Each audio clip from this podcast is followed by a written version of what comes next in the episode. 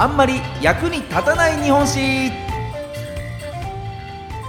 この番組は歴史大好き芸人僕シロップ純平が歴史上の人物や出来事の中で多分テストにも出ない知っていても誰も得しないそんなエピソードをお話しする歴史バラエティ番組です。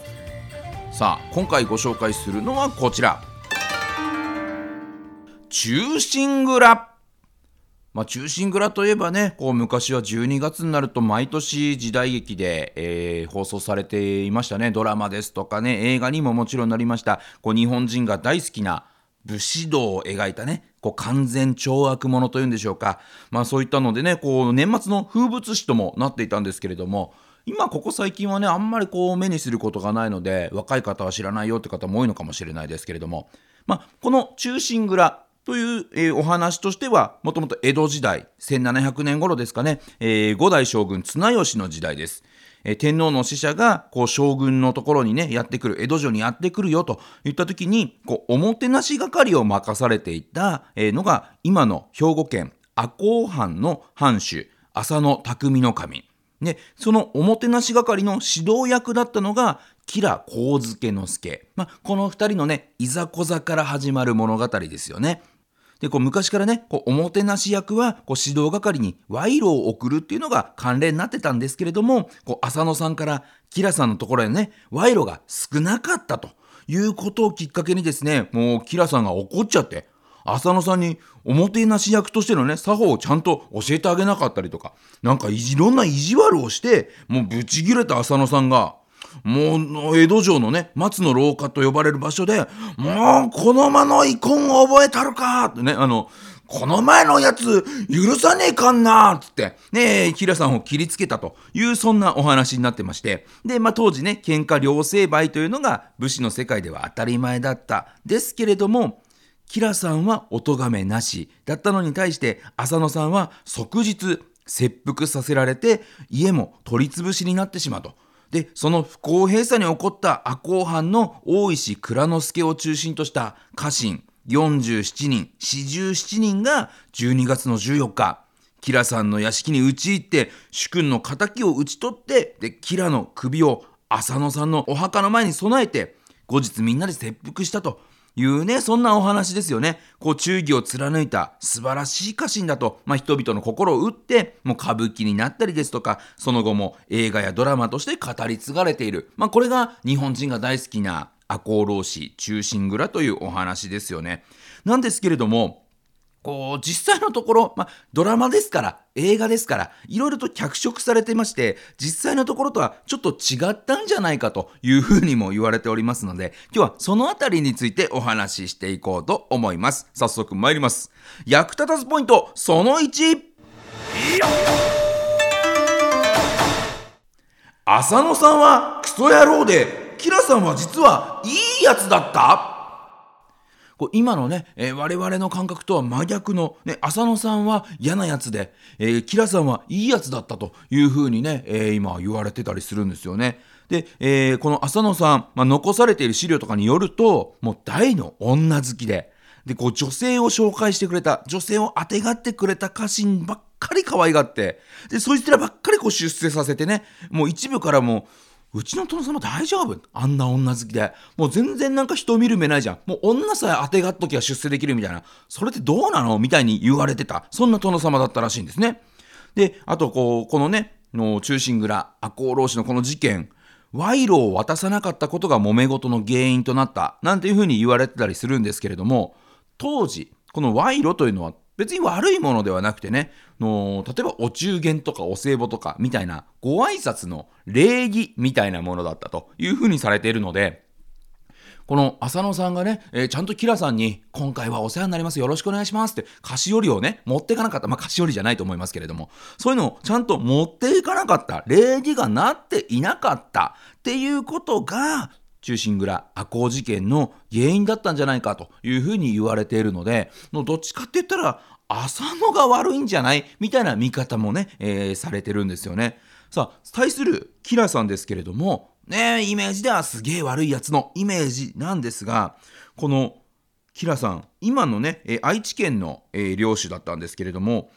赤いね赤毛の馬で領地を回ってこう村がねこう洪水で困ってるなんていう話を聞けばの洪水が起きないように包み堤防を作ったりですとかあと神殿新たなね田畑の開発とかあの塩塩田のね開発なんかをして人々の暮らしを豊かにした名君として地元では語られてるんですよね。でそのキラさんへのリスペクトで今もねこう愛知県にはこのキラさんが乗っていた赤い馬を模したおもちゃがあったりですとかのお菓子なんかもねこの赤い馬を模したお菓子なんかもあって今もなおね愛知県では人々に愛され続けているらしいんですねなのでちょっと我々が知っているこの「忠臣蔵」のドラマで見たその浅野さんとキラさんちょっと人物像が全然違うぞというのが実情ということみたいなんですよね。じゃあ続いてまいりましょうか。役立たずポイントその2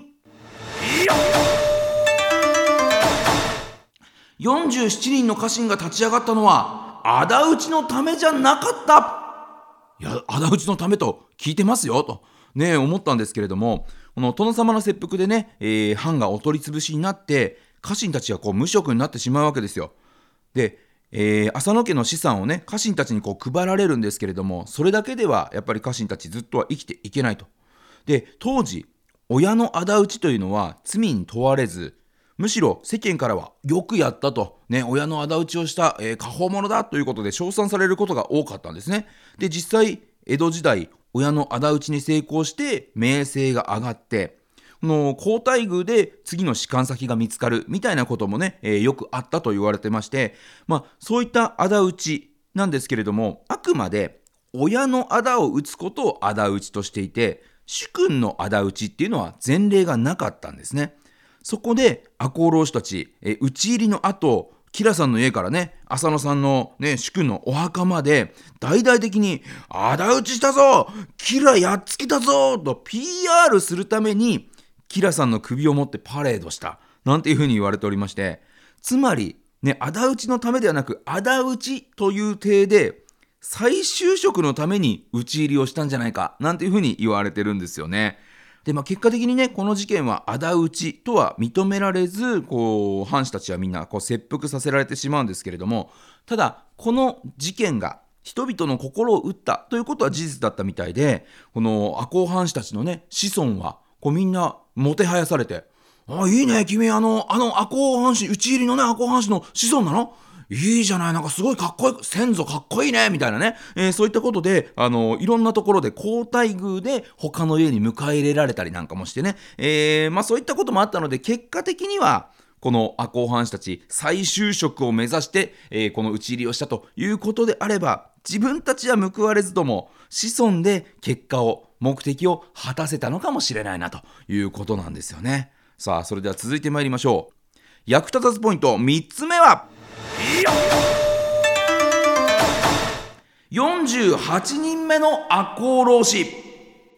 忠臣蔵といえば四十七士47人。というのがね一般的ですけれども実は、えー、もう一人いたよというお話なんですよねこの47人が討ち入りを果たして切腹したえー、この事件に実は参加できなかった老子というのがいたんです。その老子が茅野重実さん、まあ、通称三平って呼ばれてるんですけども三平さんなんですよね。このこの三平さん何をしてたかというと江戸城松の廊下でこうキラさんが切りつけられたあの事件の時ですね浅野家の